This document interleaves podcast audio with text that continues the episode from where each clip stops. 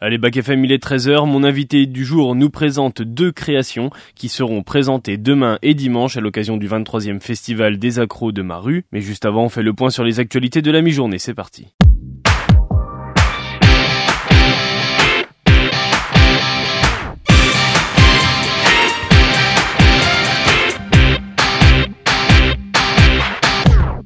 Et l'actualité mondiale, c'est Ocean Gate, l'entreprise qui exploitait le sous-marin Titan, qui a implosé avec cinq passagers près de l'épave du Titanic, a annoncé sur son site internet avoir suspendu les explorations et opérations commerciales.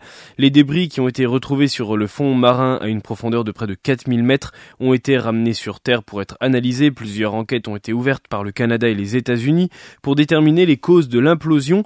Dès la disparition de l'engin, les critiques se sont concentrées sur l'entreprise Ocean Gate qui était soupçonné de négligence. Le cofondateur Guillermo Sonlen a assuré fin juin que la sécurité était un élément clé de la, de la culture de l'entreprise. Actuellement, aucune indication n'a été donnée sur la programmation de futures explorations.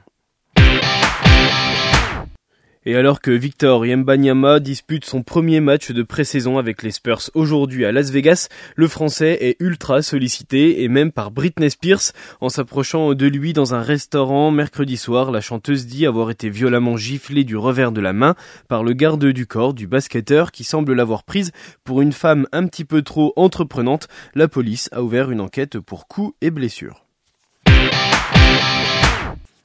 Et puis on vient en France maintenant où la tension monte pour près de 100 000 jeunes à quelques heures du coup de sifflet final, alors que la phase principale de Parcoursup s'achève à minuit.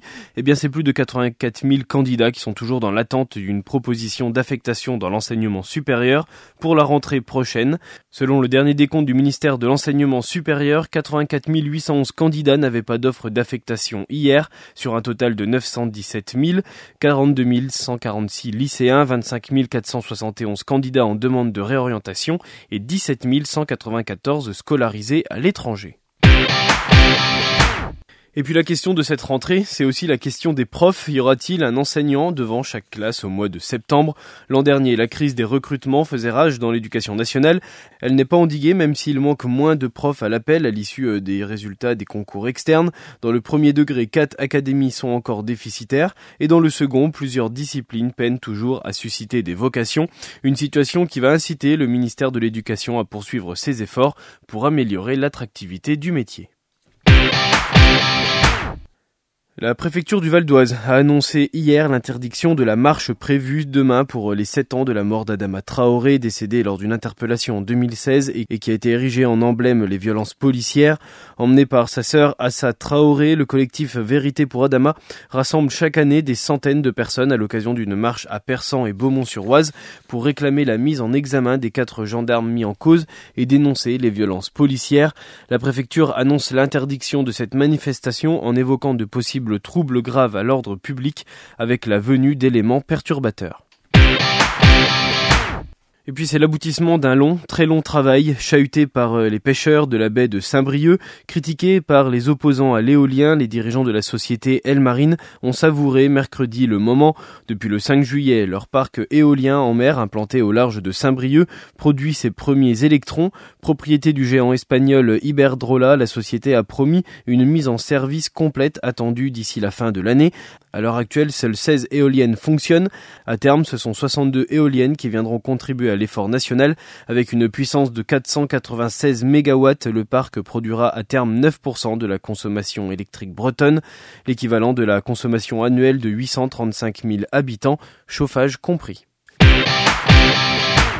Météo maintenant et Météo France qui annonce que six départements du sud-ouest de la France sont classés aujourd'hui en vigilance orange pour des orages violents. Les Landes, Pyrénées-Atlantiques, Hautes-Pyrénées, Gers, Tarn-et-Garonne et le Lot-et-Garonne. Ces orages pourront être violents, parfois accompagnés de pluies intenses, de grêles et de fortes rafales de vent. Et on fait le point sur euh, le temps chez nous, avec un ciel contrasté aujourd'hui, orageux et ensoleillé, avec un vent légèrement présent sur des températures lourdes cet après-midi. 32 degrés en moyenne est attendu dans le département et on souhaite bonne fête à tous les Raoul aujourd'hui. En ce 7 juillet, on souhaite un joyeux anniversaire à Julien Doré et au batteur des Beatles Ringo Starr. Le 7 juillet 1984, Bruce Springsteen est numéro 1 des charts albums avec Born in the USA et c'est ce qu'on écoute tout de suite avant de retrouver mon invité du jour.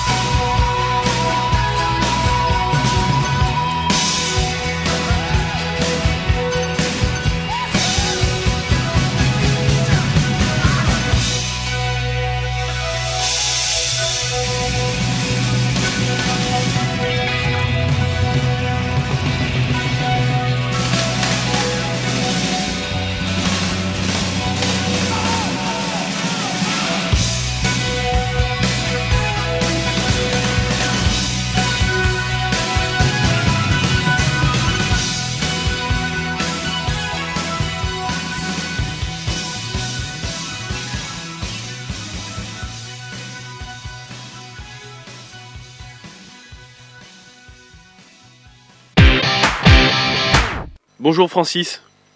Bonjour. Vous êtes directeur artistique de la compagnie d'art du cirque qui s'appelle Les Petits Détournements. Les Petits Détournements qui proposent deux spectacles à l'occasion de la 23e édition des Accros de Maru qui sont actuellement à Nevers et Nevers Agglomération. Vos deux spectacles sont proposés à Nevers. On va revenir dessus tout à l'heure. C'est à partir de demain jusqu'à dimanche. Juste avant, on va revenir sur l'histoire de cette compagnie. Cette compagnie, Les Petits Détournements qui a été créée en 2008. Oui, alors c'est une compagnie de, cirque et, des tournements d'objets qu'on a créé euh, à deux en pendant la formation euh, des arts du cirque euh, à Chambéry, on est quelques artistes de la compagnie à être issus de cette formation. On s'est rencontrés là-bas pendant nos, deux ans de formation professionnelle et, euh, et, on a créé donc avec euh, mon collègue à l'époque, euh, Gaël Lefebvre, on a créé la compagnie des petits détournements, euh, encore alors qu'on était encore en formation. Et puis dès 2009, notre formation s'est terminée et on a commencé du coup à jouer depuis 2009 sur les festivals un peu partout en France. Avec à l'époque pour notre premier festival, tout juste à la sortie de, de notre formation en juin 2009, notre premier festival a été les Accros de Maru, avec le spectacle, le premier spectacle qu'on avait qui s'appelait l'atelier des petits machins trucs. On a joué pour les toute première du coup aux accros de ma rue euh, il y a maintenant euh, près de 14 ans. C'est une sorte de retour aux sources euh, finalement ce week-end. C'est un peu ça. C'est un peu ça, c'est même un peu complètement ça pour moi, puisque au départ moi je moi je suis neversois, j'ai grandi j'ai grandi dans la Nièvre, le festival des accros de ma rue, je l'ai connu même à l'époque où c'était la fête du circuit, donc depuis tout début. et donc c'était déjà à l'époque en 2009, moi c'était un retour aux sources de venir jouer la première de mon spectacle là-bas, et là de, de pouvoir revenir euh, autant d'années après avec euh, de nouvelles propositions, ça me fait énormément plaisir. C'est ce, ce festival-là qui vous a apporté cette vocation? Euh, alors je sais, je saurais pas dire à l'heure actuelle quel festival. C'est sûr qu'il en a fait partie, puisque ça a été moi une des un des principaux moyens d'accéder à, à, la culture des arts de rue avant mes, mes 18 ans. C'était c'était le festival. Euh, donc je pense que euh, j'ai encore quelques souvenirs très précis de certains spectacles, donc je pense que ça a quand même énormément joué, euh, mm, mm. mais, mais c'est un petit peu dur maintenant à dire, ça se mélange avec énormément de choses. Et donc la création, on l'a dit, de cette compagnie qui s'appelle Les Petits Détournements, quelle est la place justement du détournement dans vos créations, qu'elles soient passées ou qu'elles soient actuelles? Alors c'est toujours euh, un petit peu le leitmotiv dans tous nos projets. Déjà le détournement euh, d'objets en termes de, de, discipline de cirque, puisque depuis euh, ses débuts dans la compagnie, on travaille le cirque autrement avec des objets de la vie de tous les jours. Donc on a pu avoir déjà des, des numéros de, de, de jonglage d'arrosoir ou de lancer de couteaux avec des ventouses de plombier, ou alors encore des portées acrobatiques avec brouette ou escabeau. Donc c'est quelque chose qui a toujours été présent dans les numéros de la, de la compagnie dans, les numéros de cirque. C'est aussi, euh, au-delà de ça, c'est aussi dans, les musiques, on détourne, il y a beaucoup de musique live dans nos spectacles et on détourne énormément les, choix, les thèmes musicaux, les, musiques traditionnelles pour en faire autre chose. Et puis là, par exemple, spécifiquement pour les accros de ma rue, si on prend un projet comme la manufacture sonore, euh, c'est encore du détournement puisqu'on on a détourné des objets pour fabriquer des instruments de musique euh, faussement anciens avec des, vieux objets et on, et on détourne l'histoire de ces instruments en faisant du, du, du boniment, en, en inventant un peu une vie à, à, tous, ces, à tous ces objets inventés. C'est ce détournement qui vous fait passer un message à travers vos spectacles ou euh, justement cette, cette manufacture sonore par exemple qui est une exposition? Alors c'est c'est un peu particulier. Le, le on, je dirais pas que la compagnie défend un, un message spécifique. Nous on prône vraiment euh, le cirque pour ce qu'il est depuis euh, depuis le début de son histoire, c'est-à-dire un art populaire euh, accessible vraiment à tous et partout. Ça c'est quelque chose qui nous tient énormément à, à cœur. Euh, nos spectacles défendent rarement des propos euh, euh, politiques ou, ou sociaux. On, on, aime le, le divertissement nous pour pour ce qu'il apporte aussi aux gens ça n'empêche pas de pouvoir avoir toujours des petits messages euh, en, en mm. sous-texte et mm. la manufacture sonore a quand même une question de un message autour euh, autour du, du, du mensonge, de la parole publique et des fake news et euh, la boîte à bretelles, le, le solo clown qui joue aussi sur aux accros de Maru ce week-end, lui pour le coup a comme deuxième niveau de lecture, euh, la question de l'échec, euh, l'échec de l'homme dans la société, la place de l'échec et le droit à l'échec. Et justement, on va revenir sur ces deux créations qui sont donc disponibles aux accros de Maru ce week-end, samedi, donc demain et dimanche. Et ça commence avec donc cette fameuse boîte à bretelles, un solo de clown. Qu'est-ce qu'on retrouve dans cette boîte à, à bretelles? Alors la boîte à bretelles, avant tout, c'est l'accordéon en, tant que tel. Hein. C'est ce qu'on appelle la boîte à bretelles. Et ce et ce solo de clown, c'est l'histoire d'un personnage. C'est Anatole qui vient réaliser euh, pour la première fois de sa vie son, son premier concert devant public et, euh, et il n'y a pas, enfin rien ne se passe comme prévu euh, et il enchaîne euh, les ratés et les catastrophes et il va devoir essayer de mener ce premier concert au bout euh, malgré beaucoup de défauts de matériel et de, de choses qui lui qui lui tombent qui tombent en lambeaux dans, dans, ses mains au fur et à mesure du spectacle. Euh, donc voilà, donc c'est toujours, il y y a, vraiment cette question quand même de, de la place de l'échec et le droit à l'échec. Mmh, mmh. Et de toujours aussi continuer d'y croire et insister sur la possible réussite à venir?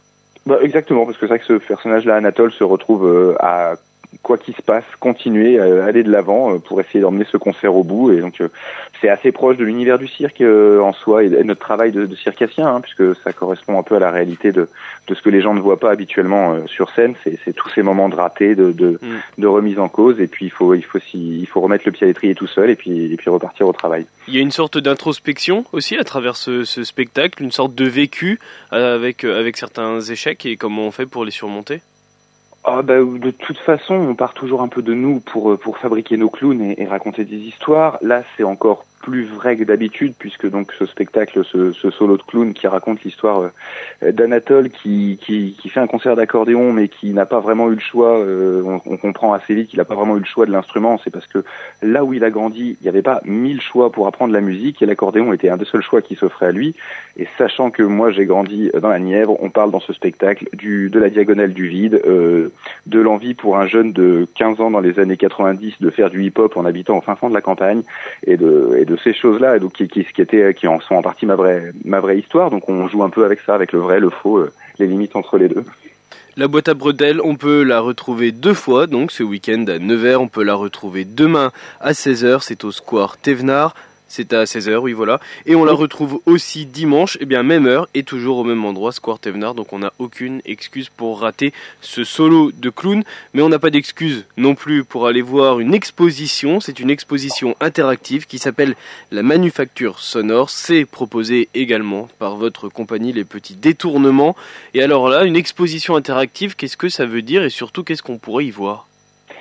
Alors, exposition interactive, c'est le nom qu'on a donné nous à cette exposition pour bien mettre en valeur que euh, la seule interdiction dans cette exposition, c'est de ne pas toucher. C'est d'ailleurs écrit en, en, à l'entrée, interdit de ne pas toucher, parce qu'on voulait vraiment une exposition où tout était euh, tout était manipulable par le public. Et là encore une, et là encore un détournement des règles habituelles d'exposition finalement. Oui, oui, oui, on voulait vraiment que, que tout le monde puisse puisse un petit peu toucher. C'est trop tentant, pas que pour les enfants quand on quand on a des, des, jolis objets devant nous. Donc là, on avait vraiment envie de ça. Et en plus, c'était pour nous une occasion pour beaucoup de d'enfants et de jeunes même de d'appréhender la musique et de toucher à des à des instruments de musique, même si c'est des instruments fabriqués de toutes pièces, euh, ce qui est une chose qu'on peut pas toujours en fait si on vient pas d'une famille du musicien, si on n'a pas des gens autour de nous qui jouent de la musique, on se rend compte que certains enfants, euh, avant même d'atteindre la majorité, n'ont jamais eu l'occasion d'avoir un instrument dans les mains ou juste de faire vibrer une corde sur un instrument. Et là, c'était aussi pour nous l'occasion de pouvoir laisser euh, ces instruments euh, à, à, à, libre utilisation pour que justement tout le monde vienne un petit peu toucher, euh, créer de la musique à plusieurs. Et, et tous ces instruments sont en, en complètement en récup, hein, donc c'est fait à partir de, de bouts de machines à coudre, d'horloges comptoises, de vieilles malles, de, de vieux outils, de, de, de chignoles, de, de forêts, de, voilà, de, de clés à molette. Donc c'est c'est que en récup, donc c'est vrai que aussi bien pour venir voir l'exposition euh, en tant qu'instrument de musique, euh, c'est intéressant pour les gens. On a aussi assez souvent des bricoleurs qui aiment flâner dans l'exposition juste pour un petit peu voir ce qu'on a pu faire de tout ça, comment on a pu agencer ces objets, comment on a pu les faire sonner. Euh, et tout ça donc avec euh, toute une explication et, des histoires sur, euh, sur, la, fausse histoire de, tous ces objets qui, auraient une vraie, une vraie existence depuis plusieurs siècles et qu'on raconte aux gens. Le premier objectif de cette, de cette exposition, c'est qu'elle soit multigénérationnelle et du coup ce qui va engendrer le partage oui, avant tout, bah, comme tous les, comme, dans la tradition du cirque, hein, depuis depuis toujours, on, on, voulait que ça soit vraiment ce qu'on appelle nous tout public, donc pour pouvoir toucher toutes les générations et surtout pouvoir faire de l'intergénérationnel ou, euh, ou à plusieurs générations ensemble sur ce genre de d'exposition, on peut partager des choses euh, parce que les anciens ont des choses à raconter aux enfants sur les objets qu'ils voient, parce que ça, ça, renvoie à des vieux objets et à des vieux mécanismes que, que certains enfants n'ont même jamais jamais vus. Euh, une horloge comptoise, euh, un minitel ou un vieux téléphone à cadran, c'est presque de la science-fiction pour certains enfants. Donc ça permet de d'échanger sur ces objets et, et, et d'échanger donc avec avec des, des, personnes plus vieilles que nous qui ont une histoire des fois avec ces objets et ça permet aussi d'échanger euh, à, jouer parce que la musique c'est avant tout euh, jouer ensemble. Donc ça permet de s'essayer en, faisant vibrer euh, ces différentes cordes casseroles et, et, instruments en tout genre afin d'essayer de faire de la musique à plusieurs alors ce qui est bien avec cette exposition, donc elle sera proposée au parc Roger Salengro, il y a plusieurs rendez-vous et il n'y a pas d'heure précise pour venir. Elle sera installée à partir d'une certaine heure. On va les donner, c'est donc demain à partir de 17h30 et euh, dimanche deux rendez-vous 14h30 et 17h30 et elle restera deux heures à chaque fois, ce qui permet donc de s'y rendre. Euh, au milieu des autres propositions, donc du, des accros euh, de Maru, il n'y a pas d'heure précise pour venir. Exactement. C'est, on a voulu ce projet euh, très très très très libre sur sur les créneaux horaires afin justement en festival que que les gens puissent entre deux spectacles, dans un moment d'attente entre deux événements, ça viennent faire un tour. C'est une exposition qu'on peut visiter euh, au pas de course en 15-20 minutes ou en prenant son temps en, en une heure, en se faisant raconter des histoires par par le comédien qui qui nous accueille, par la comédienne en, l'occurrence pour ce festival. Mais euh, mais voilà, c'est, vraiment à, à, géométrie variable et, et c'est c'est quelque chose qu'on voulait que les gens puissent picorer au long de, au long de la journée euh, entre leurs différents spectacles. Deux rendez-vous donc à ne pas manquer. Le premier, ça s'appelle la boîte à bretelles, demain à 16h, mais également dimanche à 16h au Square Thévenard à Nevers. Et puis l'autre rendez-vous, c'est donc la manufacture sonore, cette exposition interactive que vous venez de nous présenter au Parc Roger Salengro, demain à 17h30 et dimanche 14h30, 17h30 pour deux heures dans un univers musical créatif inventé par votre compagnie Les Petits Détournements. Merci beaucoup. Francis Thévenin nous a représenté euh, ces deux propositions à l'occasion du 23e Festival des Accros de Maru. Merci. Ben, merci beaucoup. Merci. Et puis avant de se quitter, comme tous les vendredis, Manuel Housset, notre spécialiste cinéma, vous recommande une sortie ciné pour ce week-end. Et aujourd'hui, plein feu sur la ressortie d'Astérix et Obélix Mission Cléopâtre, dans une version remasterisée de ce film culte d'Alain qui date de 2002, et c'est une réussite hein, pour Manuel. Oui Théo, ça ne fait aucun doute tout vient à point à qui sait attendre. Et il faut l'avouer, hein, ce sont surtout les couleurs remasterisées qui justifient le retour en salle de ce classique de la comédie. En effet, l'image a été euh, retravaillée. L'intérêt vraiment de cette ressortie réside euh, en réalité dans l'amélioration hein, de la qualité du film. L'image est époustouflante, les couleurs sont très vives, euh, c'est vraiment de la qualité d'une production euh, actuelle. Effets spéciaux de l'époque qui connaissent une nouvelle fraîcheur. Euh, en effet, grâce à la remasterisation, bon, il faut aussi quand même le, dire, ça a un petit peu vieilli. À part cela, rien n'est modifié. La formule gagnante du onzième plus grand succès du box-office hexagonal a été conservée. Et il faut rester vraiment après le générique. Euh, les impatients doivent vraiment se maîtriser car après les remerciements d'usage, Alain Chabat apparaît torche à la main dans les pyramides et il annonce vraiment les, les bonus. La première séquence met en scène un duo de peintres. Il s'agit de Omar Sy et de Fred Testo qui vont débattre de l'orthographe et de la grammaire des hiéroglyphes. Les deux acteurs déjà crédités il y a 21 ans et demi avaient finalement été coupés au montage. Et puis cette scénette est suivie d'une version longue du monologue d'Otis, incarné à l'écran par Edouard Baird, et puis euh, d'un court extrait d'une deuxième prise de cette tirade. Donc le, tout fait environ à peu près euh, trois minutes, donc trois minutes exceptionnelles, offertes donc euh, en, bonus. Et c'est vrai, Théo, qu'à 5 euros la place, hein, c'est le tarif exceptionnel qui est lancé pour cette ressortie. Eh bien, c'est l'occasion parfaite pour voir ou revoir ce classique de la comédie française dans des conditions vraiment optimales. Bonjour, je suis Alain Chabat. Quand j'ai tourné Mission Cléopâtre il y a plus de 20 ans, les couleurs du film étaient éclatantes, vives, chamarrées. Et puis, avec le temps et quelques passages télé, les teintes se sont délavées, les couleurs ont perdu de leur fraîcheur. Même avec une installation home cinéma, je ne retrouvais pas l'éclat digne des célèbres pyramides d'Égypte. Des trucs pointus là Mais aujourd'hui, tout a changé. Grâce à CineBoost, le dernier né des laboratoires 4K. Sa formule enrichie en oligo-éléments plonge au cœur de la pellicule d'origine pour lui redonner tout son éclat et sa jeunesse. Grâce à CineBoost, mon film a retrouvé toute sa fraîcheur. Plus grand. Plus beau. Ça fait plaisir. Plus fort. Grâce à CineBoost et sa lotion magique, même le son est plus puissant. Enveloppant. Décoiffant.